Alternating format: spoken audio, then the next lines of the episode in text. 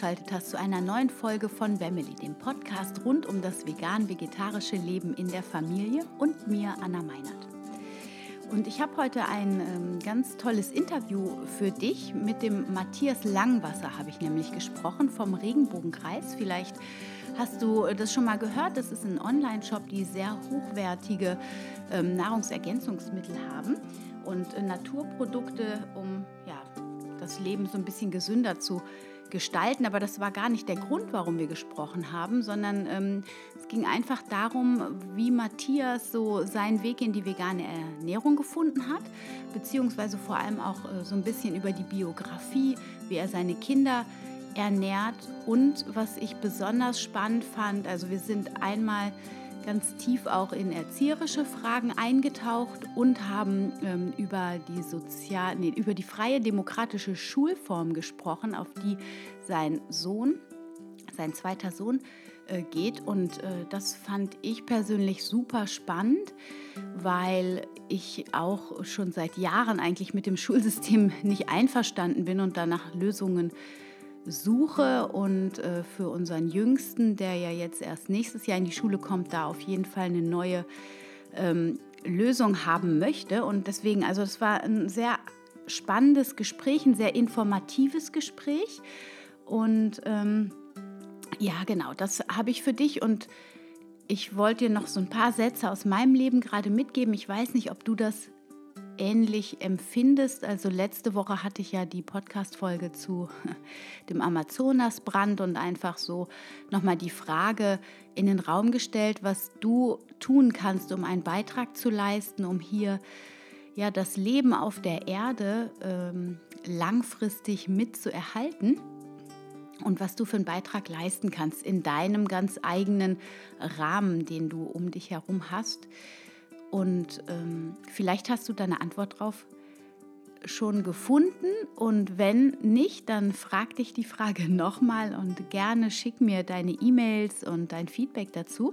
Würde mich mega interessieren. Bei mir geschieht gerade in der Richtung nochmal ganz viel, also ja, schon einiges. Ich werde jetzt in zwei Wochen an einem Charity-Event teilnehmen ähm, wo wir für ähm, einige Projekte für Südafrika äh, Geld sammeln. Das ist ein Yoga-Event, wo es auch veganes Essen gibt.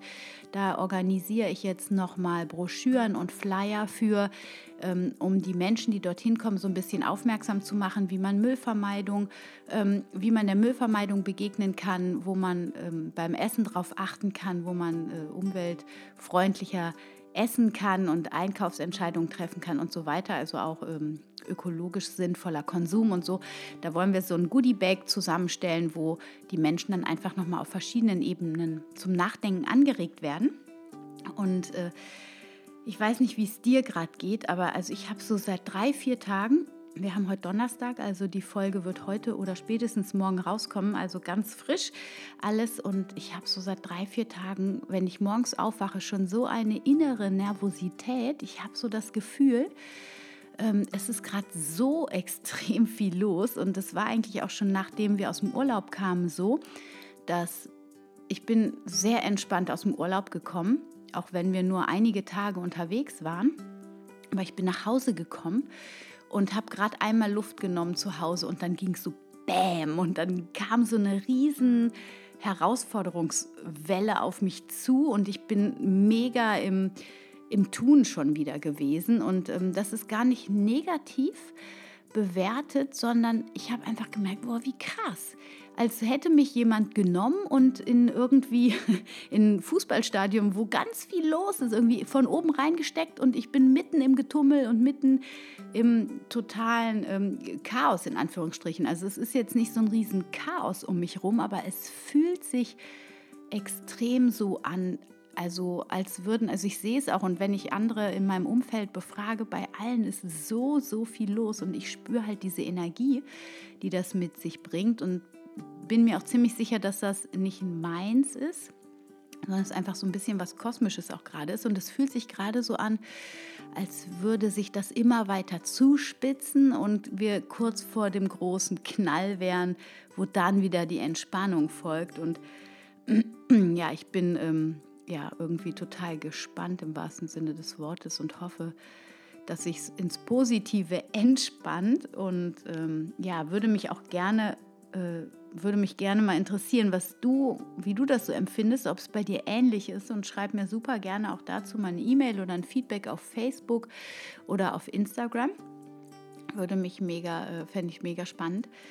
Genau, und ähm, das war so ein kleiner Schwank aus meinem Leben, aber es entsteht einfach auch ganz viel Neues dadurch und das ist auch total schön. Und ähm, das Buch zum Beispiel, äh, Vegan für unsere Sprösslinge, da ist heute das letzte Korrektur lesen und korrigieren. Und am Montag geht das Buch in Druck und da bin ich natürlich auch äh, leicht angespannt und kamen noch viel mehr, die jetzt gerade mit der Grafikerin vom Computer noch sitzt und alles nochmal äh, schlussendlich ähm, kontrolliert. Und ja, von daher gibt es ab Montag auf dieser Ebene schon mal so ein bisschen Entspannung bei mir. Und genau, bevor das jetzt zu lang wird, das Intro, das Interview ist sowieso auch schon eine ganze Stunde. Vielleicht teilst du dir die Folge in zwei Teile. Es lohnt sich auf jeden Fall ganz bis zum Schluss dran zu bleiben. Am Anfang geht es vor allem um ein bisschen Ernährungsfragen und um Erziehung. Und zum Schluss gehen wir dann auf die Schule ein. Und ganz zum Schluss wollte ich unbedingt noch so einen ganz kleinen Info Text geben zum Impfen, weil Matthias Langwasser hatte sich auch schon, der hat auch einen YouTube-Kanal und einen Podcast und so, und der hatte sich auch schon mit dem Impfthema intensiv auseinandergesetzt und das fand ich ähm, auch sehr, sehr wichtig. Da werde ich aber auch noch mal eine ganz eigene Folge zu machen. Ähm, und es gibt aber einen Impfkongress und äh, der fängt am 11. September an, also nächste Woche. Und da werde ich den Link in die Shownotes setzen. Also äh, das finde ich super, super spannend, weil da gibt es Wissenschaftler, Experten, Ärzte, die da ähm, Wissen zum Impfen rausgeben, was so in der Form quasi nirgends äh, zu finden ist. Im Internet jedenfalls nicht. Und ich glaube, das ist ein super spannender Kongress. Also schau in die Shownotes und ähm, melde dich da an, kann ich dir nur empfehlen, um einfach bewusste Impfentscheidungen zu treffen für dich und deine Kinder. Und es gibt natürlich auch noch eine kleine Überraschung äh, am Ende der Show. Also bleib ganz bis zum Schluss dran. Und jetzt wünsche ich dir aber wirklich ganz viel Spaß und äh, ja, viel Mehrwert für diese, für diese Podcast-Folge. Ja, ich sitze hier heute mit dem lieben Matthias Langwasser vom Regenbogenkreis, dem Online-Shop, der für ganzheitliche Konzepte und eine neuere, bewusstere Welt steht. Und der Matthias, der ist nicht nur Familienvater, sondern hat auch das erste vegane Kochbuch geschrieben und hat wirklich eine ganz, ganz spannende Biografie. Und deswegen freue ich mich sehr, dass du dir heute Zeit genommen hast, lieber Matthias, um mit mir heute so ein bisschen im Podcast zu plaudern. Herzlich willkommen. Ja, danke für die Einladung. Schön bei dir zu sein, Anna. Ja, jetzt habe ich dir schon, habe ich schon ein bisschen vorweggenommen, wer du so bist. Ähm, Erzähl doch mal, was macht dich so als Mensch aus? Mm, ja, das ist natürlich immer nicht so einfach, das in so wenige Worte zu fassen, ähm, weil ich einfach so mich für unendlich viele Dinge interessiere. Ähm, aber so ein paar also prägende Elemente sind für mich einmal die, die Liebe zur Erde, die Liebe zur Natur oder auch die Liebe zu den Menschen und ähm, die Verbindung zum Göttlichen. Also das äh, ist so das, was mich wirklich so ganz stark äh, prägt und bestimmt. Ja, und ähm, das Hast du das schon so mitgebracht oder war das ein Prozess, dass du dahin gekommen bist, der sich so im Laufe deines Lebens entwickelt hat? Mhm. Also diese Liebe zur Natur, die habe ich auf jeden Fall mitgebracht, wobei ich auch einen Vater hatte. Also ich bin in einer wunderschönen Landschaft aufgewachsen, im Vogelsberg in Hessen. Und mein Vater, der ist wirklich in jeder freien Minute mit uns draußen gewesen und wir sind zusammen in den Wald gegangen. Wir haben Spaziergänge gemacht, ähm, sind, äh, haben, im Winter sind wir Schlittschuh gelaufen und haben lang, mit, sind mit den Langlaufschieren durch die äh, verschneiten Wälder. Also da habe ich sicherlich auch durch meinen Vater sehr viel mitbekommen und so diese Verbindung zum Göttlichen, die ist dann später gekommen, als ich so lange Zeit allein in der, in der Natur war. Da ist das dann also ich bin praktisch, als ich ähm, so mit im Alter von paar 20 losgezogen bin und ich habe dann zwei Jahre, bin ich da durch Spanien und Frankreich gewandert. Und eine zentrale Frage, die ich hatte, war, äh, gibt es Gott? Weil ich war damals so, also offen, aber eben nicht gläubig oder so, ne? Und habe dann für mich da so einen, wirklich einen ganz tiefen Glauben oder eine tiefe Verbindung entdeckt. Und, ähm, und seitdem begleitet mich das ganz stark. Hm, spannend. Also das heißt, ähm, du bist ähm, Anfang 20 losgewandert und ich weiß jetzt schon so ein bisschen über deine Geschichte. Du hast ja ähm, die Schule gar nicht so zu Ende gemacht und auch, glaube ich, nicht. Du, hast du zu Ende gemacht, doch? Die Schule habe ich doch äh, erfolgreich zu Ende gemacht. Mhm. Und äh, nach dem also Abitur habe ich dann, äh, ich sage immer, zu viel Dienst machen müssen. Ne? also das, das gab es, also das war sozusagen die Alternative zur, zur Wehrpflicht, die es damals noch gab. Mhm. Und ähm, das war aber auch schon im alternativen Bereich. Also da war ich in einem Dritte Weltladen und auch einem Demeterhof. Mhm. Und, ähm, und es war aber trotzdem nicht, für mich nicht stimmig, weil ich mich da so vielen Regeln unterordnen musste, wie in der Schule auch. Und äh, als das dann zu Ende war, habe ich mir geschworen, dass ich nie wieder etwas tue, wozu ich keine Lust habe. Und deswegen habe ich dann auch keine, kein Studium gemacht, keine Ausbildung und bin erstmal so lange Zeit in die Natur gegangen, um auch so meinen Weg zu finden und mich selbst zu finden. Hm. Das ist ja ähm, heute, wenn ich mir die Kinder so anschaue, die jetzt so in die Welt kommen, ähm, bei ganz vielen, auch so bei Jugendlichen, wenn ich so auf Conventions gehe oder so und mich mit anderen Leuten unterhalte, ähm, da gibt es viele, die sich Regeln nicht unterordnen lassen möchten. Wie funktioniert das denn, wenn jeder so ist? Funktioniert das? Ja, also es gibt für mich, äh, für mich gibt es eine, also die, die höchste Regel ist für mich oder die goldene Regel, äh, anderen nicht zu schaden. Mhm. Das heißt, es funktioniert natürlich nicht so, dass jeder nur an sich selber denkt und ohne Rücksicht auf andere seine Sachen durchzieht. Ne? Mhm. Aber ich finde Regeln, also auch ne, mit meinen Kindern sehe ich das genauso. Also wenn, solange mein Sohn glücklich ist, kann er machen, was er will. Und solange er mich nicht beeinträchtigt. Ne? Das mhm. heißt, ich habe da, es gibt keine festen Regeln, die ich mit ihm habe, weil ich sehe da einfach keinen Sinn drin. Ne? Ich finde, mhm. wichtig ist, dass man so ein, dass man einfach ein ethisches, äh, ein ethisches Leben lebt ne? und wirklich achtsam mit den Pflanzen ist, mit den Tieren ist, mit seinem Umfeld ist. Und ansonsten brauchen wir aus meiner Sicht kaum Regeln, weil letztendlich, je mehr Regeln eine Gesellschaft hat, aus meiner Sicht ist sie, desto mehr ist es ein Ausdruck davon, wie krank sie eigentlich ist. Und wenn man sich wirklich gesunde Gesellschaften anschaut, da gibt es keine, keine Gefängnisse zum Beispiel. Da gibt es auch keine mhm. Bestrafung, weil alles auf, auf einer Basis von Vertrauen basiert. Und das ist ja hier in unserer Gesellschaft komplett undenkbar. Ne? Mhm. Okay, also das heißt, ähm, ich verbinde mich quasi, ich, ich, lebe über mein Herz, achte die anderen, ähm, zolle den Respekt quasi, dass ich nicht über deren Grenze gehe. Und wenn ich eben mit dieser Liebe verbunden bin, ähm, dann spüre ich auch die Grenzen der anderen. Und so funktioniert es dann auch in der Kindererziehung. Ja, genau. Genau, du lebst das vor. Und ähm, kann man das zum Beispiel, weil das finde ich spannend, weil wir sind ja als Eltern extrem, ich weiß nicht, wie ihr das erlebt, aber wir, ähm, also ich ich habe zum Beispiel keine zwei Jahre Zeit gehabt, um so dermaßen zu mir selbst zu finden, wie du jetzt wirkst, ne? wo du sagst, du hast da dieses tiefe Empfinden, diese tiefe Verbundenheit zur Natur, zu was Höherem gefunden, ähm, sondern ich hatte das zwar auch immer schon in mir und vielleicht haben das auch andere schon in sich, aber bei mir baut sich das quasi parallel auch zum Alltag auf. Ne, so. Und da merke ich dann zum Beispiel auch immer wieder, dass diese alten Glaubenssätze der Eltern oder der Gesellschaft, ja, die, die üben Druck auf mich aus und dann handle ich manchmal eben aus diesen falschen, ich nenne es mal falschen Glaubenssätzen, für mich falschen Glaubenssätzen trotzdem, weil ich es noch nicht abgelegt habe und noch keinen besseren Weg gefunden habe.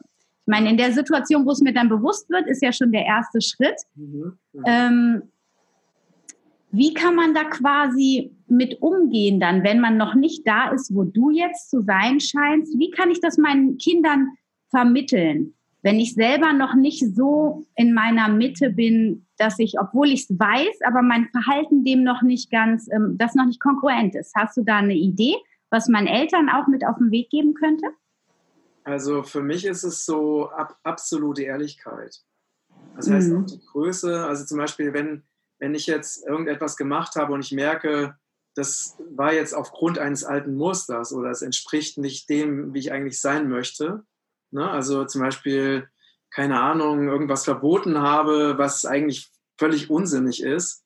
Mhm. Und dann wirklich die Größe zu haben und das dem Kind zu sagen. Zu sagen, hey, ich habe mich geirrt. Ich habe gerade etwas gesagt oder dir gesagt oder dir was verboten und das, äh, aber das war gar nicht stimmig und ich nehme es wieder zurück und ich lasse dich einfach wissen, dass es ein Fehler von mir war.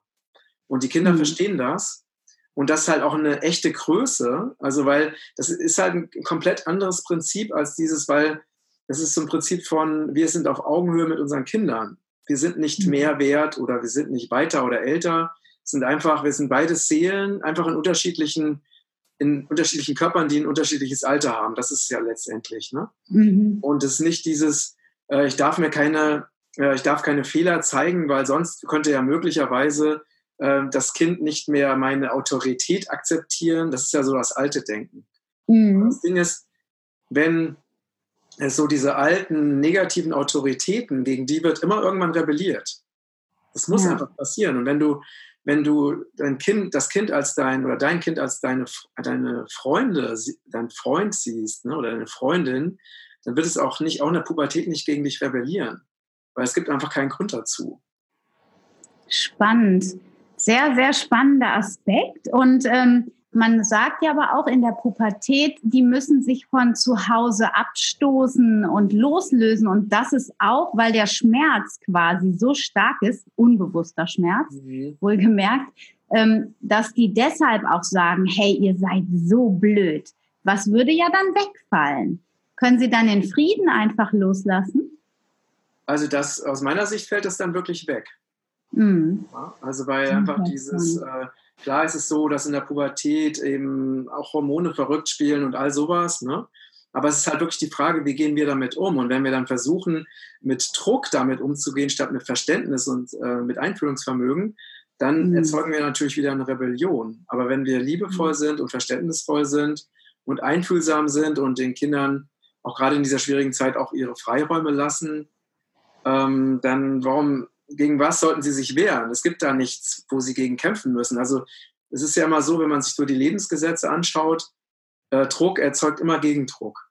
Mhm. Je mehr Druck ich ausübe, desto mehr Gegendruck äh, entsteht. Ne? Je mehr mhm. ich hm. versuche, die Freiheit eines anderen zu beschränken, desto mehr äh, wehrt sich die Person dagegen, weil jeder Mensch hat ja das natürliche Bedürfnis, frei zu sein. Ne? Deswegen funktionieren ja auch Diktaturen nicht, weil irgendwann wird jede Diktatur abgelöst, weil die Menschen das einfach nicht wollen. Ne? Mhm. Und also wir haben zum Beispiel auch ein konkretes Thema gerade und das würde ich gerne einfach nochmal in so eine Alltagssituation reinbringen, weil ich bin da total auf deiner Seite. Glaube aber auch, also ich könnte das so stehen lassen und kann es auch so stehen lassen. Wenn ich jetzt aber ähm, die Situation nehme, meine Tochter, 16 Jahre alt, ähm, möchte gerne am liebsten andauernd bei ihrem Freund übernachten. So und ähm, es gibt eben Leute, die finden das gut. Also ich diskutiere das auch mit meinen Freunden durchaus. Und manche denken, nein, 16 ist viel zu früh. So, jetzt gebe ich meiner Tochter, ähm, also ich nehme das Beispiel und verwandle es jetzt mal so ein bisschen. Ähm, sage meiner Tochter, nee, das geht nicht. Du bist noch zu jung dafür. Für mich bist du zu jung. Und sie versteht das nicht. Ja, das heißt, ähm, ich kann sie nicht freilassen, weil ich der Meinung bin, das birgt eine Gefahr. Oder weil ich Angst habe, dass sie vielleicht schwanger wird oder dass sie sich viel zu stark vereint mit diesem äh, Jungen noch viel zu früh und dass sie das dann zu stark festigt in der, ne, so, keine Ahnung. Also viele Ängste sind da ja bei den Eltern. Ähm, wie funktioniert das? Weil selbst wenn ich ihr das ganz nett erkläre und sage, pass auf, für mich funktioniert das nicht, kann das zwar verstehen, dass du das Bedürfnis hast, aber äh, für mich geht das einfach nicht. Als Mutter kann ich das nicht akzeptieren. Da, da ist dann nicht Friede, Freude, Eierkuchen. Also da ist schon richtig Wut dann da. Ja, das verstehe ich. Also es ist natürlich so, ähm, ich bin ja kein Vertreter dieser äh, komplett freien Erziehung. Ne? Mhm. Ähm, also zum Beispiel, ich kann dir auch mal ein Beispiel geben. Letztens war die Situation, ähm, das war letzten Samstag, mein, mein Sohn war bei mir, Makayo, der, der neun ist und nebenbei gesagt, von Geburt an, seit Geburt an vegan lebt. Ähm, und es war halt wunderschönes Wetter. Ne? Und ähm, ich habe gesagt, lass uns ans Meer fahren. Ne? Und er hat gesagt, ich will nicht. Und ähm, ich habe ihn, dann habe ich gesagt, das, das, diskutieren wir jetzt nicht. Wir fahren auf jeden Fall ans Meer. Ne? Und war da total klar. Das heißt, ich habe ihn in dem Moment ganz bewusst dazu mhm. gezwungen, mit ans Meer zu kommen. Und wir hatten natürlich eine magische, wunderschöne Zeit da, was ich ja vorher schon wusste. Ne? Das heißt, es gibt wirklich, ich hätte diese Situation, er ist ja auch, er hat einen sehr starken Willen. Ne? Wenn ich ihm jetzt erklärt hätte, warum es toll ist, am Meer zu sein, das hättest du alles vergessen können. Ne? Der hätte es sowieso nicht angenommen. Er hätte seine Meinung auch niemals geändert. Das heißt, mhm. das war, ist jetzt so eine, so eine, eine seltene Ausnahme, wo ich ihn wirklich gezwungen habe, mitzukommen. Ne? Mhm. Was mir natürlich in dem Moment schwerfällt, aber wenn ich wirklich weiß, es ist für ihn in dem Moment besser, dann, mhm. dann mache ich das. Na, weil ja. das Ende, was sonst hätte, hätten wir da irgendwie, wären wir zu Hause geblieben, der wunderschöne Tag am Meer hätte nicht stattgefunden. Es wäre mhm. ihm definitiv nicht so gut gegangen, wie wir, als wenn er am Meer gewesen wäre. Das ist jetzt ja. mal so ein Beispiel. Ne? Ja. Es gibt halt auch Situationen aus meiner Sicht, wo, wenn wir etwas erkennen oder zum Beispiel nehmen wir mal ein total ungesundes Lebensmittel, wo wir genau wissen, das schadet jetzt dem Körper meines Kindes und das Kind ist aber gar nicht in der Lage, das zu verstehen oder will es nicht verstehen, ne? dann haben wir natürlich da auch eine, eine Sorgfaltspflicht dafür zu sorgen, ähm, ja, das Kind halt zu schützen. Mhm. Das heißt, es wird diese, also das, also dieses Prinzip, was ich jetzt gerade so erklärt habe, ist nicht auf jede Situation anzuwenden, sondern es wird auch Situationen geben, mhm. wo es einfach, wo man einfach auch Dinge durchsetzen muss, aus meiner mhm. Sicht. Ja. Aber ich glaube auch, also ein wichtiger Faktor ist Klarheit. Ja, ähm, das, das ist ganz wichtig, dass die, dass die Kinder merken, dass man klar ist und dass man äh, wirklich auch darüber nachgedacht hat. Man wird ja oft in so Erziehungsgeschichten so reingebatzt, so auf einmal ist da eine neue Frage und dann weiß man gar nicht, wie man reagieren soll. Also das verändert sich ja dann auch, wenn das dann ein, zwei Mal nochmal vorkommt. Also dass man wirklich einfach bewusst bleibt und dann die Sachen nochmal hinterfragt, auch die Gedanken, Glaubensstrukturen, die einen zu einem bestimmten Verhalten hinbringen und sich darüber dann klar wird und dann dem Kind gegenübertritt. So. Genau, ne? genau. Und für mich ist noch ganz mhm. wichtig, also jetzt um nochmal auf mein Beispiel zurückzukommen, ich war sehr klar, aber gleichzeitig dabei auch sehr liebevoll. Ne? Ah ja. Mhm. Ich habe ihm einfach gesagt, hey, und wir fahren auf jeden Fall. Also das ist äh, außer Diskussion. Und weil dadurch, weil ich so klar war, hat er, konnte er es dann auch loslassen. Weil wenn ich mhm. nur ein Funken unklar gewesen wäre, dann hätte es ein Riesendrama gegeben. Ne? Ja. Aber er wusste, daran kann er nichts mehr machen. Und dann ja. habe ich gesagt, hey, und was möchtest du dann mitnehmen? Und was wollen wir noch einpacken? Und brauchst du noch irgendwas? Und ne, also ich war in diesen, mit dieser Klarheit aber ganz liebevoll und gleichzeitig auf ihn zugehend. Mhm. Das finde ich ganz wichtig. Also, dass man da nicht in so eine Härte geht und in sowas von, jetzt kommst du mit und beeil dich und, ne? Mhm. Also, wie das mhm. oft so ist bei Eltern, was natürlich auch wiederum daher kommt, dass sie selber so behandelt wurden, ne? Ja, ja, ähm, genau. Das ist halt schon einfach sehr spannend, ne? mhm. Äh, wie man Total. damit am besten so, so umgeht. Ja, Mhm. Jetzt sind wir schon voll in die Kindererziehung quasi reingegangen. Super spannend. Lass uns noch mal so ein bisschen zurück äh, scrollen. Also wir haben jetzt schon gehört, dass dein Sohn von Anfang an vegan lebt. Bist du schon, äh, du bist auch relativ früh vegan geworden. Erzähl doch mal, ähm, was so dein Beweggrund war. Was war so dein Changing? Ja, ich hatte, also bei mir war das eine ganz einfache Sache. Und zwar ist mir so ein kleines weißes Büchlein in die Hände gefallen ähm, wo drin stand, dass es ungesund ist, äh, Milchprodukte, Fleisch, Eier und Weißmehl und weißen Zucker zu essen. Und ich hatte, es war, da war ich 17 Jahre alt und ähm, ich hatte mich vorher noch nie mit dem Thema Ernährung beschäftigt, sondern es war halt immer so, ich habe das, wie so viele andere auch, einfach das gegessen, was halt lecker war. Ne? Mhm. Aber mir war nicht bewusst, dass das, was wir zu uns nehmen, auch etwas mit unserem Körper macht oder dass Nahrung einfach auch eben eine bestimmte Aufgabe hat in, in unserem Körper. Und ich habe dieses mhm. Büchlein gelesen und dachte dann, wenn das ungesund ist, dann kann ich es nicht mehr essen. Und dann habe ich also äh, von dem, äh, nachdem das Büchlein zu Ende war, das waren, glaube ich, das Komische ist, dass ich noch nicht mehr, mehr weiß, welches Büchlein das war und ich finde es auch nicht mehr. Ich weiß nicht, was damit passiert ist. Ähm, Aber es war nicht fit for life, oder? Nee, nee. Weil das, das ist nämlich so vor 30 Jahren das ja, Buch ja. gewesen, wo das schon drin stand. Ja, ja. Nee, das war so eine kleine, es war wirklich ein kleines Heft, kann man sagen. Ne? Mhm. Und ich hatte das zu Ende gelesen und habe gesagt, so, und jetzt ändere ich das, ändere ich mein, meine Ernährung. Ne? Und ich habe da auf dem, wirklich auf dem Land gelebt, in, in Vogelsberg in Hessen. Und da, ich hatte, ich kannte keinen einzigen Vegetarier. Ne? Und habe dann meinen Eltern gesagt, ich möchte, ab jetzt ernähre ich mich jetzt vegan und bio und sowas. Ne? Und, ähm, und dann habe ich tatsächlich in der Stadt, wo ich zur Schule gegangen bin, habe ich einen kleinen Bioladen entdeckt, der da neu eröffnet hatte. Also so wirklich ganz klein, irgendwie auf, keine Ahnung, 10 Quadratmeter. Ne? Da bin ich immer, und meine Eltern haben mir erlaubt, dass ich ähm, mir mein Essen da kaufen darf. Das heißt, sie haben mir Geld gegeben. Ich bin dann immer während des Unterrichts da hingegangen. Und ich kann mich noch erinnern, dass ich teilweise deswegen auch schlechtere Noten bekommen habe, weil ich teilweise einfach nicht anwesend war. Weil ich habe mich dann mit, mit dem Bioladenbesitzer in, in Diskussionen verstricken lassen und so weiter. und deine Eltern haben gedacht, oh Gott, der lebt vegan, jetzt wird er dumm, ne? So, die Noten werden schlecht. Ja, ja, und ich kann mich noch an die Situation erinnern, weißt ich hatte dann so meine zwei Jute, meine zwei Jute-Taschen, wo dann äh, mit Friedenstaube drauf und bin dann mit diesen beiden Jute-Taschen vollgepackt mit Lebensmitteln, bin ich dann in den Unterricht gekommen, natürlich viel zu spät, ne? Und ich hatte natürlich dann total den Ruf weg als der, der Super-Öko, der immer zu spät kommt und so. Braucht man auf dem Land ganz besonders diesen Titel. naja, und so, und so fing das praktisch an. Ne? Und ich habe mhm. dann also sofort, und meine Mutter hat dann auch immer für äh, zwei verschiedene Mahlzeiten gemacht. Also einmal für mich und einmal für den Rest der Familie. Mhm. Und was ich natürlich jetzt im Nachhinein äh, sehr, sehr schätze, dass sie sich diesen Zusatzaufwand gemacht hat und dass meine Eltern eben diese Offenheit hatten, obwohl sie selber ja nicht so gelebt haben. Also zu dem Zeitpunkt noch nicht, später schon. Ne? Äh, oh, also dass sie, das mit, dass sie das mit unterstützt haben. Mhm. Das war ja, schon total. Toll. Ja.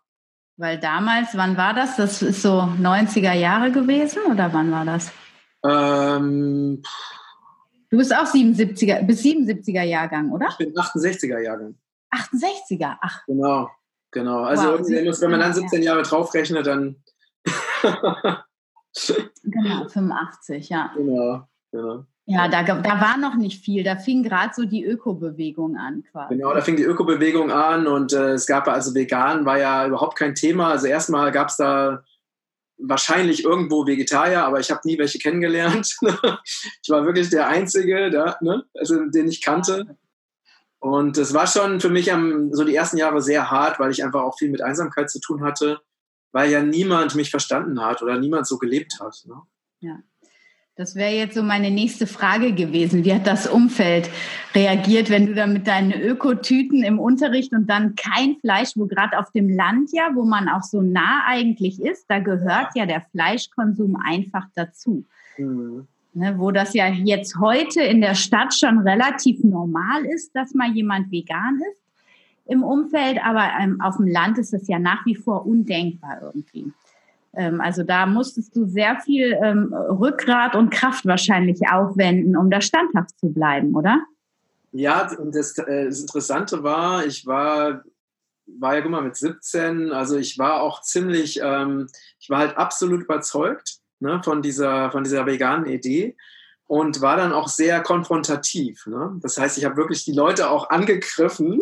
und, also ich kann mich an Situationen erinnern, ne, wo ich dann, also wenn wir dann die Familie am Küchentisch saß und dann die anderen ihr, ihr Schnitzel da auf dem Teller hatten und ich dann so gesagt habe, und jetzt ziehst du dir das verfaulte, äh, die verfaulte Leiche rein und ja. das Körper weiter ver, verbrotten und so. Ne? Ich habe dann wirklich ich war schon ziemlich, ähm, schon, ja, ziemlich äh, deutlich ne, in meiner, mhm. ich habe das nicht nur für mich gelebt, sondern habe es auch ziemlich stark versucht nach außen zu tragen.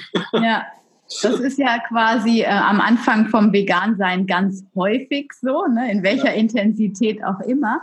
Und dann äh, hast du dich irgendwann ein bisschen äh, ruhiger, bist du ruhiger geworden, dann um wieder mehr in die Geselligkeit zu kommen oder bist du quasi nach wie vor oder auch die Jahre danach noch so, ja, man, vielleicht nicht konfrontativ, das hat ja auch was mit dem Alter äh, zu tun, aber vielleicht hast du neue Wege gefunden, die anderen so ein bisschen zu Bewusstsein zu bringen? Ja, also ich bin, äh, bin nach wie vor sehr, sehr konsequent. Ne? Also ich mache mhm. keine Ausnahmen, ähm, weil für mich ist es einfach, also nicht, weil ich mich da zwingen muss oder so, sondern weil ich einfach, ich möchte meinem Körper nichts geben, was ungesund ist. Ne? Mhm. Und äh, ich sehe da einfach keinen Sinn drin und es bedeutet für mich auch keinen Genuss. Das heißt, für mich ist, ich bin einfach sehr konsequent und mhm. äh, auch in Bezug auf Zucker oder Weißmehl oder so. Ne? Und ähm, ja. das ist äh, die Menschen, die mich so, die so mit mir zusammen essen gehen oder so, die sind dann meistens sehr beeindruckt, weil die viele sagen, sie finden das toll, aber sie könnten das nicht. Ne? Mhm. Ähm, aber für mich war das immer so. Ich war sehr konsequent. Und nachdem ich da so meine, mich da abgearbeitet hatte, so die ersten Jahre, habe ich eher, ich habe dann so diese Leidenschaft fürs, fürs Kochen, fürs Kochen entdeckt. Mhm. Also schon mit 17 habe ich direkt angefangen und habe dann äh, alles Mögliche selbst gemacht. Ne? Ich habe Brot gebacken, ich habe äh, Tofu selber gemacht und, und Sauerkraut selber eingelegt und so. Ich hab, es gibt eigentlich nichts, was ich nicht selber gemacht hab, hätte. Mhm. Und ähm, dann, ja genau, und ich hab, bin ja dann äh, Koch geworden. Ne? Ich habe mich ja entschieden, eben veganer Seminarkoch zu werden, also einen neuen Berufszweig kreiert sozusagen. Ja. Und da habe ich dann die Menschen einfach durch dieses super leckere Essen begeistert. Mhm. Also ich bin also weg davon gekommen, Menschen irgendwie, irgendwie zu sagen, dass sie was schlecht machen, sondern ja. eher so, ich habe gesagt, guck mal hier, das ist lecker, probier das, das ist richtig ja. toll und gesund. Ne? Und genau. äh, das Interessante war, dass ich ganz lange, also insgesamt sieben Jahre, ähm, so vegane, ähm, das waren so vegane Wochen, ähm, äh, bekocht habe. Und das waren hauptsächlich äh, bayerische Landwirte. Also meistens irgendwie Schweinezüchter, Schweinezüchter, Rinderzüchter. Und die haben dann eine Woche lang vegan bekommen durch mich und hatten das, die haben noch niemals in ihrem Leben auch nur einmal vegetarisch gegessen. Ja. Und das Interessante war, dass die ähm, fast alle begeistert waren. Also und dann am Ende alle Rezepte wollten. Ne? Und mhm. daraus ist dann irgendwann mein Kochbuch entstanden, aus diesen, ja. weil die Leute immer ja. wieder nach Rezepten gefragt haben. Ja. Spannend, aber auch äh, krass, dass du eben auch an Landwirte rangetreten bist. Ne? Da muss man auch sich erstmal trauen, weil ja, die haben ja eben auch ihre Meinung und sind da manchmal auch sehr fest. Toll. Ja, ja das war wirklich, war wirklich interessant. Und ich habe mir dann so Spezialrezepte überlegt, die halt, die denen wahrscheinlich gefallen, ne? so wie Sellerieschnitzel mit äh, Kartoffelbrei und sowas. Und das fanden mhm. die dann, und Sauerkraut und so, ne? Das fanden, ja. die, das fanden die dann richtig toll. Mhm. Und dann war immer so diese typische Reaktion war immer, das ist so lecker und ich fühle mich so gut und ich fühle mich, obwohl ich so viel gegessen habe, weil die haben meistens zu viel gegessen, weil es immer so lecker war, ne, fühle ich mich trotzdem nicht schwer und dann haben, haben, fast alle gesagt, wenn ich zu ihnen nach Hause kommen würde, würden sie weiter so leben. Ne? Das war auch ja. anders. Da hättest du dich dann mehrfach klonen müssen. Ja. ja, das dafür gut, das Klonen, wenn man überall seinen eigenen veganen Koch ja. dann in der Küche hat. Ja. Mhm. Sehr, sehr spannend. Ähm, und du hast ähm, nach dieser Zeit dann, äh, du bist dann zwei Jahre durch die Welt gezogen und dann hast du noch sieben Jahre in einer ähm, Gemeinde gelebt, wo Permakultur betrieben, als Selbstversorger quasi. Genau, ich hatte so ein zweieinhalb Hektar äh, Stück Land im Wald mhm. und eine Holzhütte oder zwei Holzhütten und habe da eben Permakultur gemacht. Ne, das heißt, ich habe also komplette Selbstversorgung gemacht mit Obst und Gemüse, habe ähm, Trockenobst gemacht und habe äh, Mieten gebaut, wo ich das Gemüse im Winter eingelagert habe und Gemüsemilchsauer eingelegt, also Wildkräuter gesammelt und getrocknet. Also habe da wirklich so komplette Selbstversorgung betrieben. Nach, nach. Permakulturprinzipien. Ja, und ich meine, heute ist ja äh, vegane Ernährung immer verknüpft mit der Angst eines Mangels von irgendwelchen Nährstoffen. Mhm. Ähm, damals gab es diese Diskussion ja noch gar nicht, weil es auch dieses Vegan gar nicht so stark gab. Mhm. Ähm, demzufolge hattest du wahrscheinlich auch keine Sorge, dass dir irgendwie mal an was mangelt, oder? Nee, also bin niemals auf diese Idee gekommen. Ne? Ja. Es ist ja auch, ähm, vor allen Dingen, es ist ja auch nicht logisch. Also wenn du dich vegan und vollwertig ernährst und biologisch ernährst, bekommst du automatisch wesentlich mehr Nährstoffe. Du bekommst mehr Vitamine, du bekommst mehr Mineralien. Und wenn du und hast auch natürlich die Wahrscheinlichkeit, dass, deine, äh, dass dein Darm in Ordnung ist, ist natürlich auch viel größer. Das heißt, ähm, dein Darm kann ja die Nährstoffe auch viel besser aufnehmen und verstoffwechseln. Das heißt, diese Geschichte ist ja überhaupt nicht logisch. Also warum sollten Menschen die sich von, von ungesunden Sachen ernähren, die zu Übersäuerung führen, die zu Darmkrankheiten führen und so weiter, warum sollten die mehr Nährstoffe haben als Menschen, die sich vegan und vollwertig ernähren? Es ist einfach nicht ja. logisch. Also ja. wenn man mal, das mal hinterfragt, diese Denke. Ne? Ja, genau. Und ähm, B12, ähm, ist das irgendwann, hast du es mal testen lassen nach diesen ganzen Jahren? Ich habe das irgendwann mal testen lassen und es war, war okay. Mhm. Ähm, und ja, also wobei ich natürlich jetzt ähm, noch ganz andere Informationen habe. Ich bin ja so mit, mit Heilpraktikerinnen und Wissenschaftlerinnen so im engen Austausch, also mhm. auch gerade in der Produktentwicklung. Ne? Und ähm, was da, was wir da so rausfinden, ist teilweise schon erschreckend, nämlich dass wir herausfinden, dass jeder Mensch, also wirklich jeder Mensch, der untersucht und getestet wird, an, äh, an Mangel, an Mängeln leidet. Also mhm. Mängel an Vitaminen und Mineralstoffen, jetzt unabhängig von der Ernährung. Und äh, das hängt einfach mit vielen verschiedenen Faktoren zusammen. Ne? Also zum Beispiel, nur mal so ein Beispiel, die äh, früher hatten wir ja noch gesunde Erdböden und mhm. aus dem gesunden Boden mit, einem, mit einer guten Humusschicht hat der Mensch, wenn da jetzt äh, Gemüse oder Obst angebaut wurde, hat der Mensch ungefähr 100 verschiedene äh, Mineralien und Spurenelemente aufgenommen über die Nahrung. Ne? Heute sind davon noch sieben übrig geblieben. Ne? Sieben. Das heißt, es ist Wahnsinn. Also wir bekommen einfach nicht mehr, wir können durch diese Vergiftung und Verschmutzung und Belastung der Böden und so weiter. Man muss ja auch wissen, dass durch die Vergiftung unserer ähm, des Trinkwassers und der Luft und des Essens ist der Körper versucht ja ständig diese Gifte zu puffern und er puffert die mit Nährstoffen ab. Ne, das heißt, das führt ja auch wieder zu einer, zu einer äh, Unterversorgung. Oder einfach, äh, dass fast jeder, fast niemand hat einen gesunden Darm, einfach durch diese Glyphosat-Geschichte. Ne? Dadurch können die Nährstoffe nicht aufgenommen werden. Das heißt, es ist, ein, es ist wirklich ein Thema für sich. Aber mhm. es führt einfach dazu, dass wir alle zu wenig Nährstoffe haben. Durch diese, durch, ich sage immer, Zufilisation. Ne? Ähm. Voll gut. Spannend, dass du hast interessante Neologismen. Sehr, sehr schön. Ähm, auf der einen Seite, ja, der, die Neologismen sind sehr schön, aber äh, was du sagst, ist natürlich eigentlich auch besorgniserregend und auch ähm, gar nicht witzig, ja. äh, weil das ist natürlich eine akute Bedrohung der Gesundheit irgendwie. Ne? Und ähm, da hast du dann quasi Abhilfe geschaffen über die Zeit oder du hattest vorher den Entschluss schon getroffen und dann diesen Online-Shop äh, mhm. kreiert? Gibt es da eigentlich eine Basis von? Also gibt, hast du mit einem Geschäft, mit einem physischen Geschäft angefangen oder bist du direkt online gegangen mit dem Regenbogenkreis? Es war so, dass ich, ähm, ich hatte früher für, eine, für so eine amerikanische Regenwaldfirma gearbeitet und hatte da mir einen Kundenstamm von 500 Kunden aufgebaut.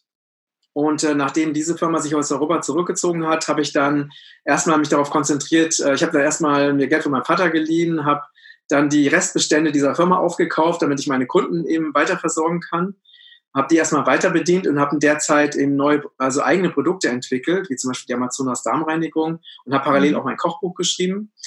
Äh, und dann ist dann irgendwie ein Jahr später oder so, habe ich dann den ersten professionellen Online-Shop programmieren lassen. Mhm. Und dann mhm. war es halt so, sobald dieser, in dem Moment, wo dieser Online-Shop online war, ist das sofort explodiert. Und äh, wir haben, also die Umsätze sind, die wachsen seitdem die ganze Zeit. Ne?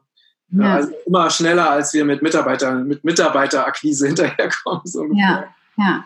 Ja. Ah, wie schön, aber dann kriegst du ja quasi den nötigen Push von oben so und siehst, dass das auf dem richtigen Weg ist. Ja, total, ja. total. Also ich habe ja auch schon einige Produkte von euch bestellt und äh, bin auch immer sehr dankbar, mit welcher Liebe und ähm, also bis ins kleinste Detail diese Produkte, auch die Verpackung und alles ähm, hergestellt sind und welche hochwertige Qualität die haben. Und es ist ja dann auch wieder ähm, gut und ähm, gibt einem so ein bisschen Hoffnung, wenn es eben aus der Natur Mittel gibt, die wir uns zuführen können, um uns regelmäßig zu reinigen und mit Nährstoffen wieder aufzufüllen. Ja.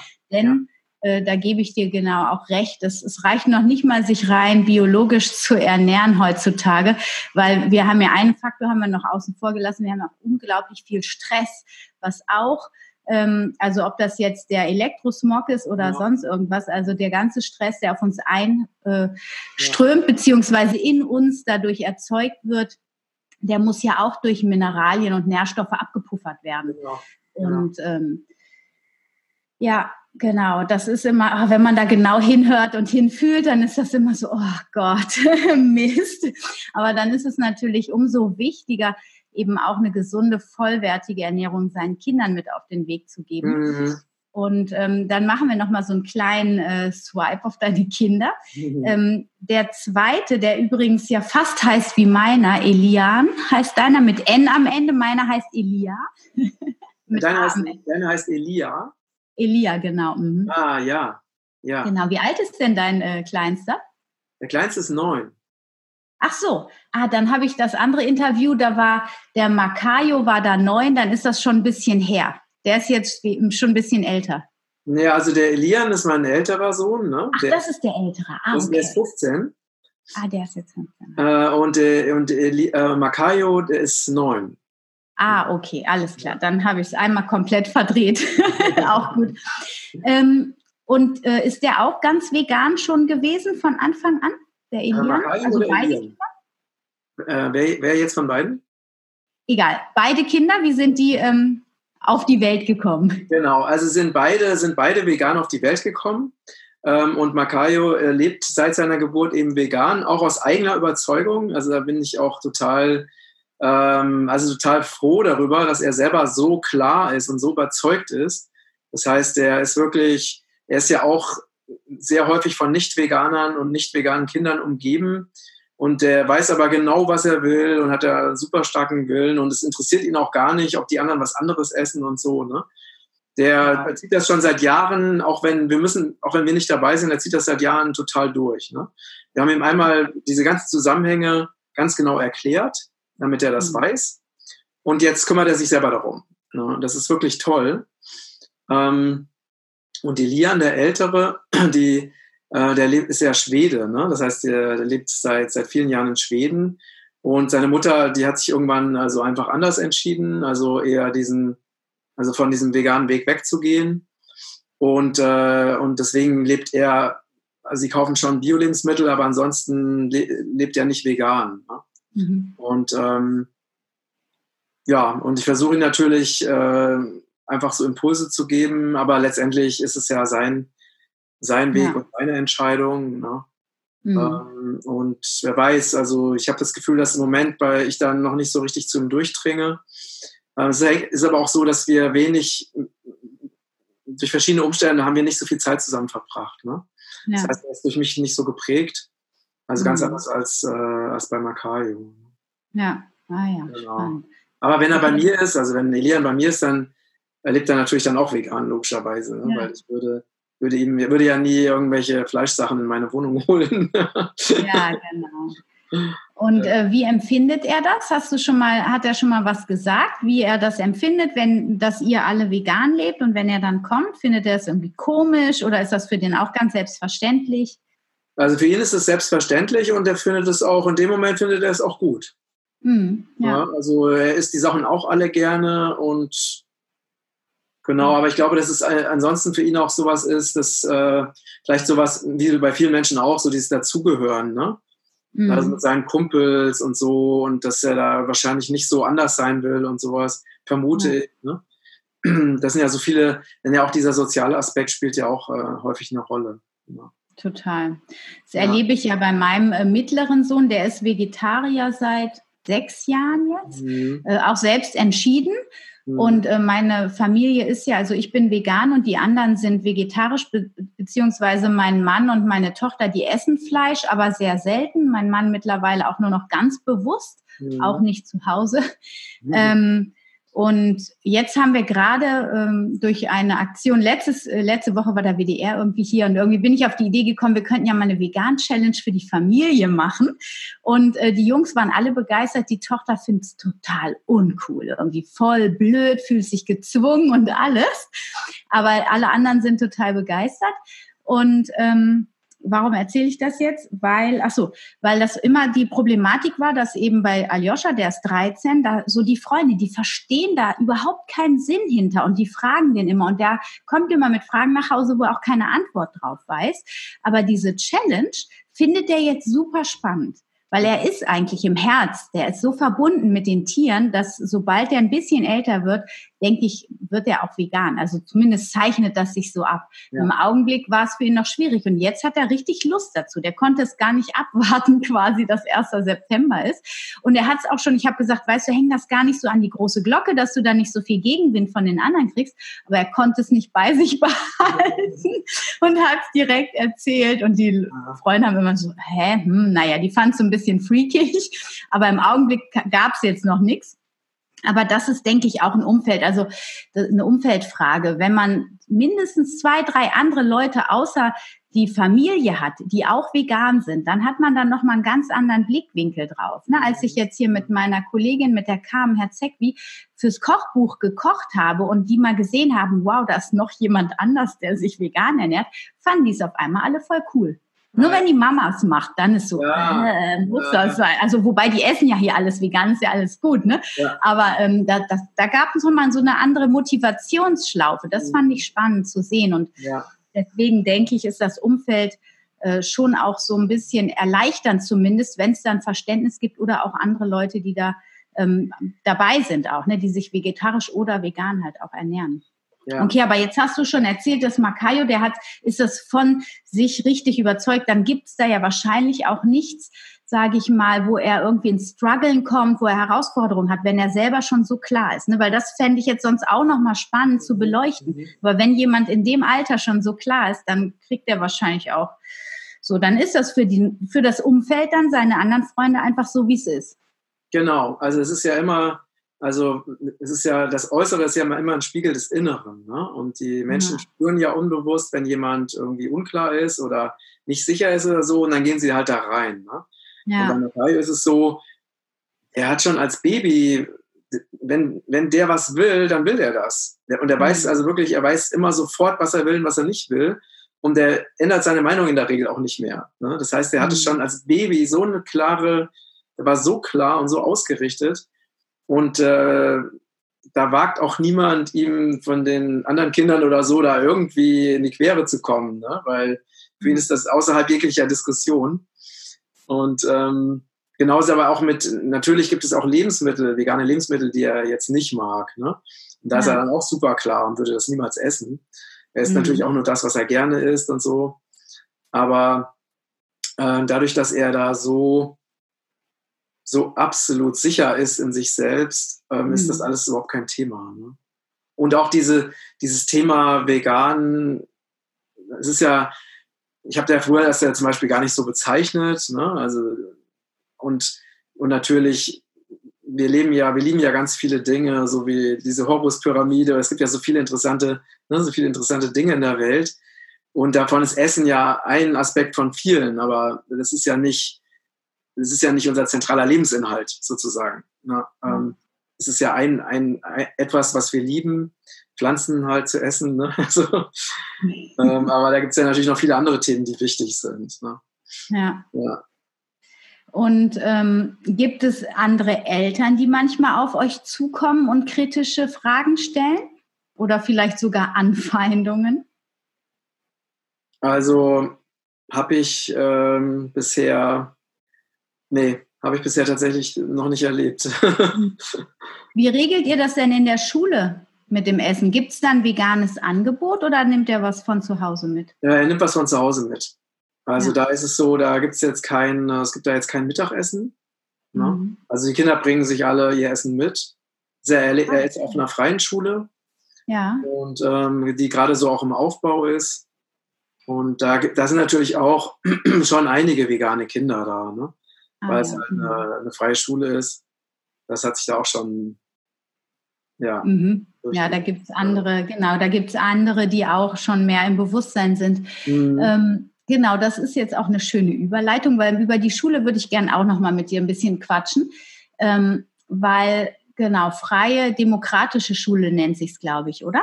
Genau, Ja. Genau. Ähm, erzähl doch mal, was das genau ist und wie das Konzept des Lernens da funktioniert. Also eine freie demokratische Schule ist äh, eine Schule, wo ähm, im Prinzip alle gleichberechtigt sind. Ne? Also auch die, die Lehrer äh, heißen eigentlich nicht Lehrer, sondern eher sowas wie Lernbegleiter. Ne? Und ähm, es werden auch alle Entscheidungen gemeinsam getroffen und äh, man versucht, die nach Konsensprinzip zu treffen. Und es hat auch jeder hat eine Stimme. Das heißt, die Erwachsenen haben eine Stimme und die Kinder haben eine Stimme, wenn es darum geht, Entscheidungen zu treffen.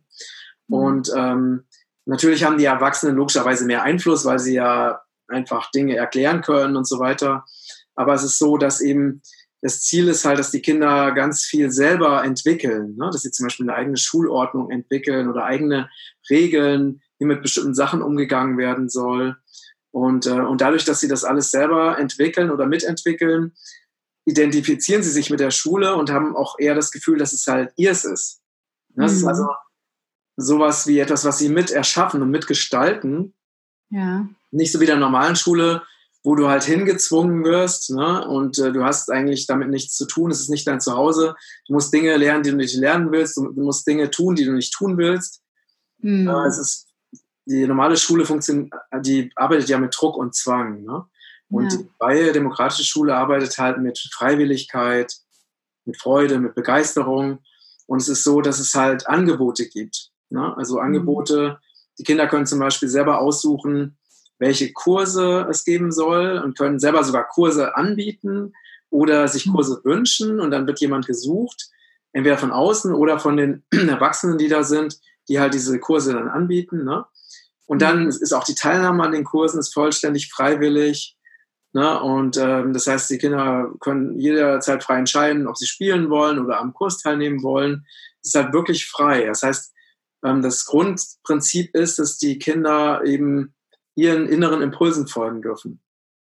Hm. Also dem folgen, was, in jedem, was sich in jedem Moment für sie richtig anfühlt, und zwar jeder unterschiedlich, weil es ist ja jeder unterschiedlich. Ne? Und die innere Stimme sagt ja bei jedem auch immer was anderes. Mhm. Und ähm, das ist halt so dieses Prinzip. Und was ich halt so mitgekriegt habe von der, von der freien Schule, war zum Beispiel, dass es am Anfang, ähm, dadurch, dass die jetzt neu ist, sind natürlich Kinder aus, aus normalen Schulen in diese Schule gekommen. Ne? Und die konnten erstmal mit dieser Freiheit überhaupt nicht umgehen. Das heißt, die haben angefangen, mhm. unheimlich viel kaputt zu machen. Ne, bis es dann, und dann war dann so diese Schule so im Prozess, wie sie jetzt damit umgehen, weil sie hatten ja erstmal dieses Prinzip der absoluten Freiheit. Ne? Dann haben sie festgestellt, mhm. dass das Mobiliar immer mehr verschwindet oder was einfach zerstört wurde. Dann haben sie halt irgendwann entschieden, ähm, ich meine, ich persönlich wäre da ja anders mit umgegangen, ne? aber das ist ja so Ne? Ähm, ich hätte mhm. sofort eine Grenze gesetzt. Ja. Ja. dann haben sie irgendwann entschieden, okay, ne, also Mobiliar darf nicht mehr zerstört werden und so. Ne? und dann, die haben dann einfach entschieden, auch dass bestimmte Kinder, die zu aggressiv waren, dass die halt die Schule wieder verlassen mussten, weil mhm. nicht möglich war, wirklich das Neue aufzubauen dadurch. Ne? Mhm. Das ist erstmal so ein Prozess des, des Findens, weil die Schule ja neu ist. Ja. Bei anderen bei anderen Schulen, also ich kenne zum Beispiel eine andere demokratische Schule, die schon viel länger existiert und die nehmen zum Beispiel überhaupt keine Kinder auf, die aus normalen Schulen kommen. Weil sie sagen, dass die Kinder, die aus normalen Schulen kommen, so asozial sind, dass es so anstrengend ist, äh, mit denen klarzukommen, dass sie das gar nicht wollen. Sie nehmen also nur Kinder aus schon freien Schulen auf. Ne? Ähm, das ist auch, auch sehr interessant. Ähm, weil es ist natürlich auch wahr. Du lernst ja diese, diese in der normalen Schule die, alle Dinge, die wirklich wichtig sind. Außer du hast einen mhm. tollen Lehrer, ne? Die lernst mhm. du nicht. Du lernst, du lernst keine gewaltfreie Kommunikation, du lernst nicht über Gefühle zu sprechen, du lernst nicht zu meditieren, du lernst nicht Gemüse anzubauen und so in der Regel. Ne? Mhm. Ähm, so viele Dinge, die einfach wichtig sind für menschliches Miteinander, werden da nicht gelernt, gelehrt. Mhm. mhm. Äh, und äh, zum Beispiel, da ist es so in der freien Schule, wo Makayo ist, dass wenn es Konflikte gibt, dass alle sich zusammensetzen und dass man gemeinsam versucht, diese Konflikte zu lösen, indem jeder von seinen Bedürfnissen spricht ne? und dass man, dass jeder versucht, die, dass die Kinder versuchen, die Bedürfnisse des anderen Kindes, des anderen Kindes zu verstehen, dass man mhm. versucht, Lösungen zu entwickeln, wie beide Bedürfnisse ihre Berechtigung bekommen und so weiter. Ne? Mhm. Also die lernen ein, ein, echtes soziales Miteinander da. Ne? Ja. Was, was wirklich toll ist. Ja. Ähm, da bräuchte es jetzt aber nochmal, weil ähm, ich sehe das auch, ähm, dass, also ich kann das nachvollziehen, dass an, von anderen Schulen die Kinder da richtig Probleme haben, weil die das gar nicht gelernt haben und gar nicht kennen. Aber ich glaube, es braucht dann nochmal so eine Auffangstation quasi für diese Kinder, wo die vielleicht in so einer Übergangsphase dann dieses Reglement lernen von nochmal ganz speziellen Erziehern, die wirklich nur darauf ausgerichtet sind, mit den mhm. Kindern wahrscheinlich in Kleingruppen oder so ja. zu arbeiten und dass sie ja. dann auf diese Schule kommen, weil das ist ja eigentlich dramatisch, dass man die nicht rüberholen kann, ne? weil es gibt ja also das ist ja auch ein Entwicklungsprozess der Eltern, bis die mal verstanden mhm. haben, dass das Kind wirklich nicht glücklich ist auf der Schule und so. Ne? Und dann diese ganzen Ängste, die dann auch einspielen. Ne? Das, da höre ich ja tausend Stimmen in meinem inneren Ohr. Oh Gott, das mhm. Kind, wenn das machen kann, was das will, dann wird das ja gar nichts machen, dann ist das nur faul. Das lernt ja niemals Rechnen, Schreiben und schon gar keine Fremdsprache und so weiter und so fort. Also da sind ja so viele Ängste an diesem Thema. Ja. Ja. Da sind wir ja so indoktriniert von der Gesellschaft Gesellschaft.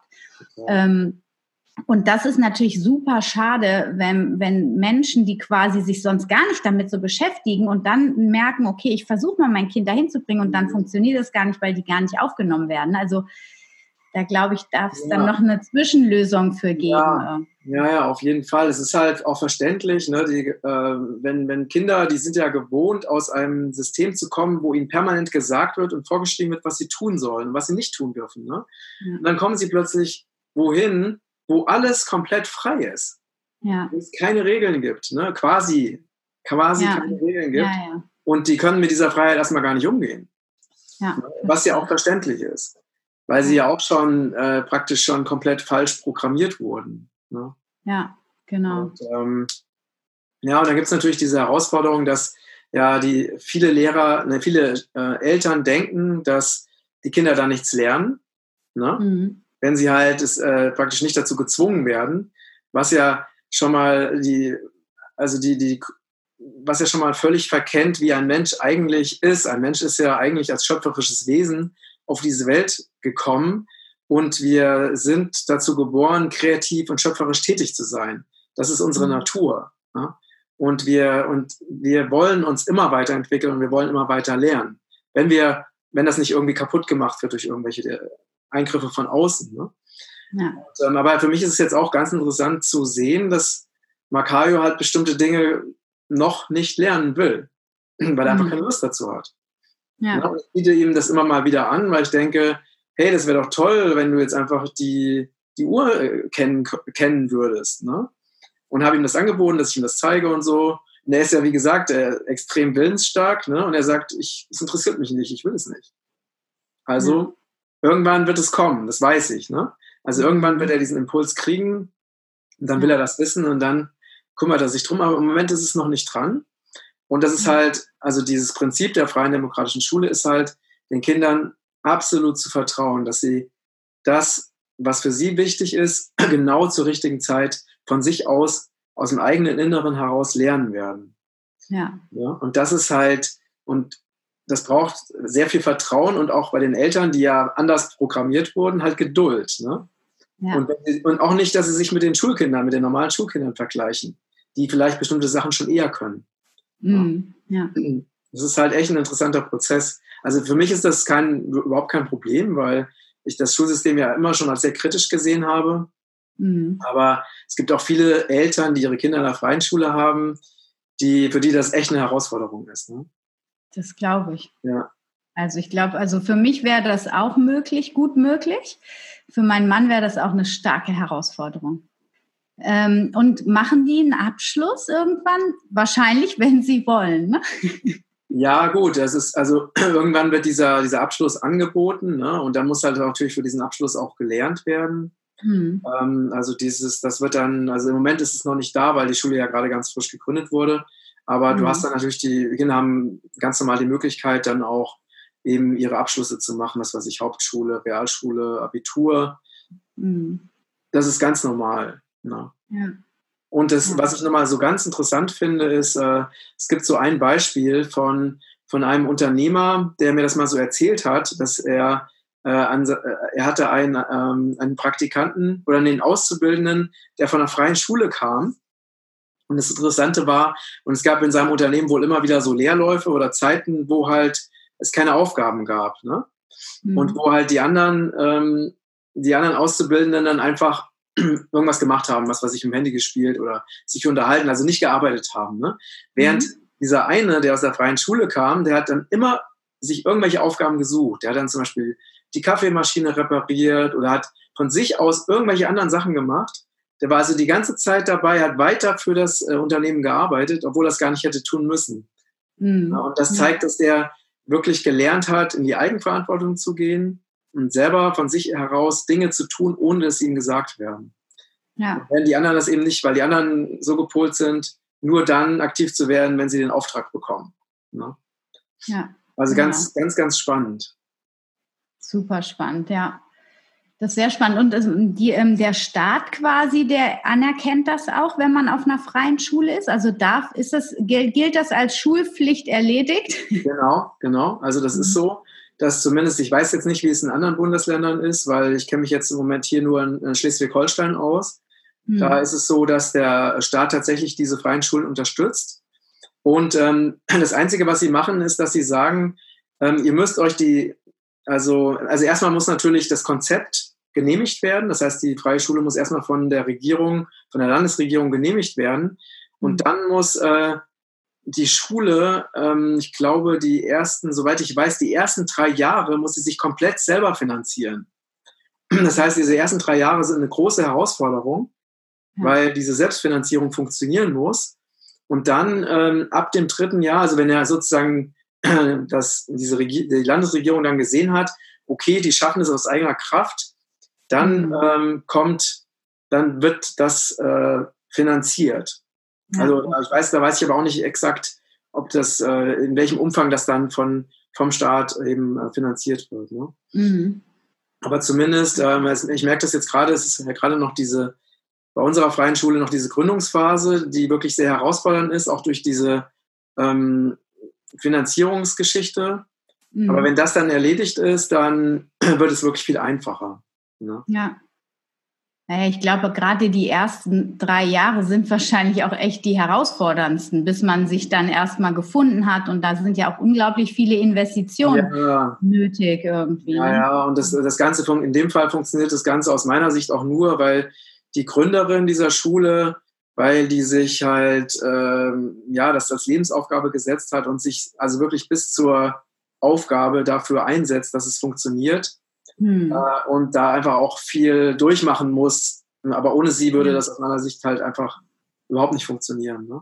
Hm. Manchmal braucht es ja so, wie bei mir mit Regenbogenkreis, jemand, der halt eine ganz klare Vision hat und das dann einfach um jeden Preis durchzieht. Ne? Ja. Weil viele halt dieses Durchhaltevermögen halt nicht haben. Ja, das stimmt. Ja, es ist ja auch wirklich äh, eine herausfordernde, herausfordernde Sache, sich gegen so ein bestehendes, eingefahrenes System zu stellen quasi. Mhm. Ne? Da kommt ja auch von allen Seiten, nicht nur von Eltern und Lehrern Gegenwind, sondern eben ja. auch von höheren Ebenen, ja, ja.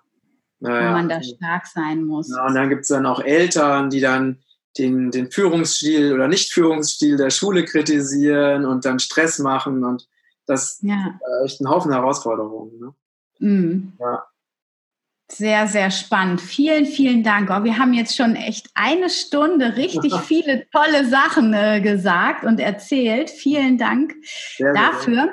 Sehr ähm, was ich ja eigentlich auch noch sehr spannend finde, ist das Impfthema, wo du auch da würde ich vielleicht einfach, weil das ja den Rahmen für heute auf jeden Fall sprengen würde, aber da würde ich gerne mal den Link zu deiner äh, YouTube-Folge und zu deinem Podcast in die Shownotes setzen. Einfach wer sich mal übers Impfen, über äh, ja so kritisch damit auseinandersetzen möchte, der soll da unbedingt mal reinhören. Und du hattest mir im Vorgespräch gesagt, es gibt jetzt einen Impfkongress, einen Online-Kongress. Genau, es gibt einen Informationskongress, also wo ich auch teilgenommen habe. Es nennt sich Informationskongress. Ja, auch schon wieder so ein cooles Wort. Genau, genau, also mit ganz vielen, ganz vielen Experten zu dem Thema. Ja. Am 11.09. geht es los. Und äh, wenn du es schaffst, den Beitrag vorher zu veröffentlichen, dann ja, wäre es auf jeden Fall noch, äh, noch rechtzeitig. Ne? Ja, und nee, äh, da findet man halt wirklich äh, Informationen, die man halt sonst nicht, nicht findet. Äh, und wirklich aus erster Hand von Menschen, die sich seit langer Zeit mit diesen Themen beschäftigt haben und das ja. aus, dieses Thema aus verschiedenen Blickwinkeln beleuchten. Und das kann ich wirklich jedem nur empfehlen, vor allen Dingen auch wegen dieser, wegen diesem drohenden Impfzwang, also dass wir noch mehr Aufklärungsarbeit machen und sich auch ja. jetzt noch mehr Menschen einfach trauen, Nein zu sagen und ja. sich in diesem Wahnsinn nicht, äh, einfach nicht mitmachen. Ja, finde ich super wertvoll, werden wir auf jeden Fall auch verlinken. Ähm, der Beitrag wird jetzt übermorgen schon rausgehen. Ah, Von daher äh, sind wir da voll in Time. Ja, vielen Dank für deine Zeit. Ähm, mich würde noch ein ähm, Lieblingsrezept, was ihr gerade so als Familie habt, würde mich interessieren. Als Inspiration. Lieblingsrezept. Muss ich gerade mal, ähm, ich, ich sag dir mal spontan, mein, ich habe ja immer auch wieder wechselnde, wechselnde Lieblingsrezepte, ne? Aber es gibt tatsächlich eins, was ich im Moment äh, einfach total liebe. Und zwar ist das, ähm, das ist gepuffter Amaranth. Ähm, diesen gepufften Amaranth, den weiche ich ein bisschen in Reismandelmilch ein. Und dann haben wir bei uns im Shop so eine, eine, eine super abgefahrene Schokocreme, die heißt Ronella. Und dann mhm. nehme ich mhm. diese Ronella, das ist sowas wie so eine Nuss-Nougat-Creme, aber natürlich roh, vegan, zuckerfrei mit aktivierten Nüssen. Ähm, und äh, dann mische ich das mit dieser Ronella-Creme. Ne? Und das dieses, also das ist für mich gerade so diese, weil ich auch Süßes mag, diese mhm. ab, absolute Abfahrt, diese, diese Ronella Amaranth-Creme. Äh, Hört sich also das cool ist mein absolutes Highlight. ähm, was ist da für ein Süßungsmittel drin? Weil du sagst, du magst süß, also irgendwo ist Ronella auch gesüßt. Ja, genau, Ronella ist gesüßt. Das ist einfach gesüßt mit, ich glaube, mit ähm, äh, Kokosblütenzucker. Ja, okay, ja. Genau. Dadurch ist ja, vielen Dank. Das ist doch eine schöne, schnelle Schlemmerei. genau, und, und ich muss noch ein äh, ich kann dir auch gerne für deine Shownotes äh, einfach mal den Link zu diesem Produkt zuschicken, weil es ja. ist wirklich, äh, ich habe es schon mehreren Leuten zum Probieren gegeben, also die sich auch sonst ganz konventionell ernähren und, ernähren und die haben alle gesagt, wow, also diese Creme, ist der absolute Hammer, ne? Ja, super. Machen wir auf jeden Fall. Setzen wir mit in die Show Notes. Ja. Ähm, und überhaupt natürlich auch den Link zum Regenbogenkreis, ähm, wo es einfach ganz viele ähm, tolle Nahrungsergänzungsmittel gibt. Und ähm, nicht für die Kinder, aber für die Eltern ja von mir auch nochmal die Empfehlung, auch mal eine Darmsanierung zu machen, damit die Nährstoffe wieder besser aufge mhm genommen werden für Kinder. Was meinst du, ab wann könnte man mit denen anfangen, da mal das System zu säubern? Ähm, man könnte so mit, äh, mit sieben Jahren, könnte man, könnte man wirklich damit anfangen. Ne? Also, mit diesem Amazonas Darmreinigungspulver oder? Genau, Amazonas Darmreinigung und diese Express Darmcore Premium. Ah ja, okay. Das ist immer speziell dazu da, um den Biofilm äh, zu entfernen. Mhm. Und äh, diese Kombination ist wirklich ganz toll. Dann haben wir dann auch noch ähm, Produkte, die danach auch die, den Darm oder die Darmwände so ähm, reparieren können, sozusagen. Mhm. Ähm, also mittlerweile, es ist wirklich ganz toll, weil ich ja auch äh, da jetzt mit einer Wissenschaftlerin im Kontakt bin, die auch ganz außergewöhnliche Produkte entwickelt, die wir nach und nach dann unser Sortiment aufnehmen. Und mhm. äh, wir haben also wirklich also ich bin im Moment völlig begeistert, weil wir, wir haben ja, wie vorhin schon gesagt, so gesundheitlich alle sehr große Herausforderungen, aber es gibt wirklich Lösungen dafür. Und ja. die nehmen wir jetzt nach und nach alle in unseren Shop rein. Und da bin ich, da freue ich mich total drauf. Ja. Super schön. Das mhm. ist richtig gut, dass es da Lösungen für gibt, für die manchmal aufflammende Hoffnungslosigkeit. Ja, ja, das, ich kenne das auch. ja. Prima, Matthias. Vielen, ja. vielen Dank für deine Zeit. Ich wünsche dir alles, alles Gute. Und ja, vielleicht machen wir noch mal eine Folge übers Impfen. Da würde ich mich auf jeden Fall auch sehr drüber freuen. Ja, machen wir auf jeden Fall. Und äh, danke dir für deine Zeit, ne, für die Einladung. Sehr gerne. Okay, bis bald. Cut. Sehr gut. Ja, vielen, vielen Dank. Ähm, sag mal, hättest du Lust, ähm, meiner Followerschaft einen ähm, Gutscheincode äh, zu geben, 10% oder irgendwas? Ja. Oder so für vier Wochen oder acht Wochen oder irgend sowas? Auf jeden Fall. Hat Dana dich dazu angeschrieben? Äh, nee, hat sie noch nicht gemacht. Ach, hat sie nicht. Oh. Ähm, genau, wir geben dir einen 11%-Gutschein. Mhm. Und ähm, wir könnten den einfach, äh, wie, wie nennt sich dein Podcast? Family, V-A-M-I-L-Y. Ah, okay, dann würde also ich einfach wie sagen. Family nur mit V. Genau, dann nennen wir den Gutschein einfach äh, Family. Ja. ja also äh, mit der Prozentzahl noch hinten dran oder nur Family? Einfach nur Family. Okay. Ähm, und äh, einfach Kleinbuchstaben. Dann gebe ich das gleich an Olli weiter, der wird den Gutschein erstellen. Mhm. Und dann äh, ist es ein 11% Gutschein. Super. Ja, cool. Das ist doch schön. Dann, äh, kann, das, äh, ich dachte, Dana hätte das schon erledigt, aber dann anscheinend noch nicht. Nee, dann packe ich das nämlich dann hinten dran noch ans Nachgespräch und dann kann ich den, genau, dann gebe ich denen das Goodie noch mit.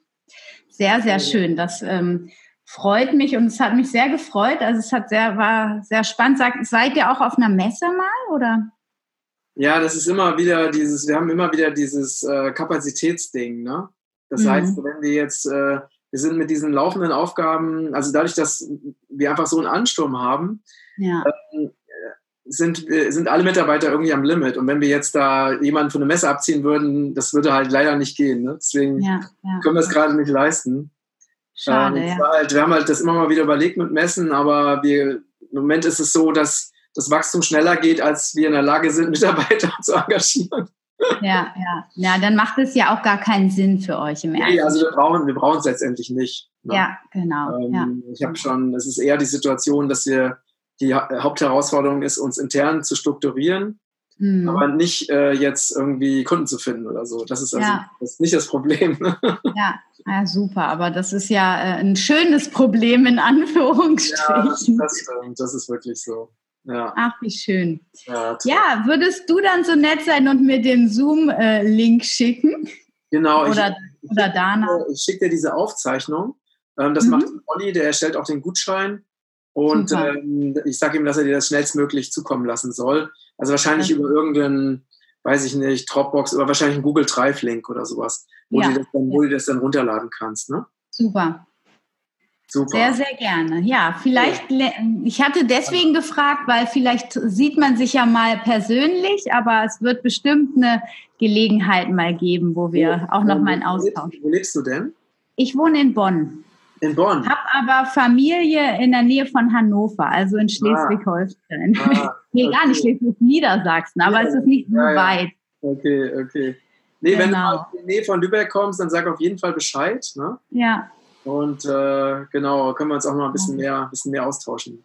Ja. ja, ja vielleicht mache ich das mal. Ich muss noch ein paar Mal nach Hamburg. Wenn ich da hochfahre, mache ich einen kleinen Umweg. Ja, genau. Vielleicht wäre das mal eine Option. Dann machen wir ein Live-Interview und oh, sprechen ja. ein bisschen. Auf jeden Fall, machen wir. Ja, wie schön. schön. Prima, hat mir sehr viel Freude gemacht. Ja, mir auch, Anna. Und äh, ja, vielen Dank für deine, deine Offenheit und deine, äh, deine Art in der Welt zu sein. Sehr schön. Ja, gebe ich gerne so zurück. vielen, vielen Dank. Danke. Bis Dann bald, ne? alles Gute, ne? Bis ja. bald.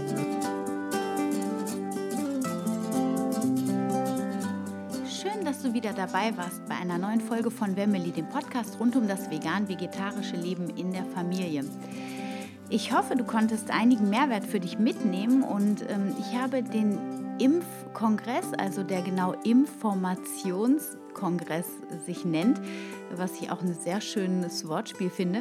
Ähm, ich habe den Link in die Show Notes gepackt und auch alle anderen interessanten Links äh, zum Regenbogenkreis und zu Matthias, den Podcast, den ähm, YouTube-Channel und natürlich den Online-Shop.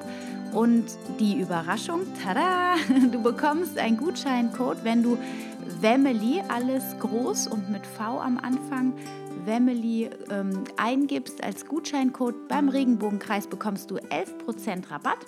Also lass dir das nicht entgehen und äh, schau dir den Online-Shop unbedingt mal an. Es sind wirklich ganz tolle Produkte, super hochwertig. Also ich kannte den ähm, oder ich kenne den Online-Shop schon ganz lange, weil ich da immer wieder was bestelle und ich weiß ähm, aus eigener Erfahrung, dass die Produkte dort alle eine astreine, wirklich vollkommen durchdachte Qualität haben.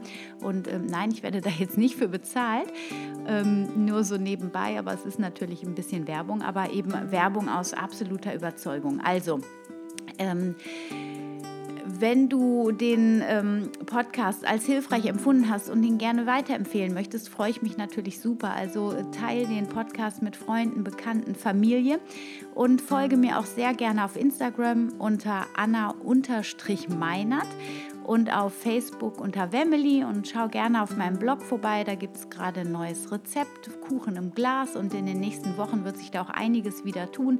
Ich werde so nach und nach immer mal wieder so ein paar Rezepte jetzt äh, teilweise auch aus dem Buch Vegan für unsere Sprösslinge, das ja am 12. Oktober herauskommt, ähm, hochladen und ähm, ja, da wird sich jetzt einiges wieder tun. Ich habe wieder ein bisschen mehr Zeit, um mich um den Blog zu kümmern und jetzt wünsche ich dir noch eine wunder wunderschöne Woche.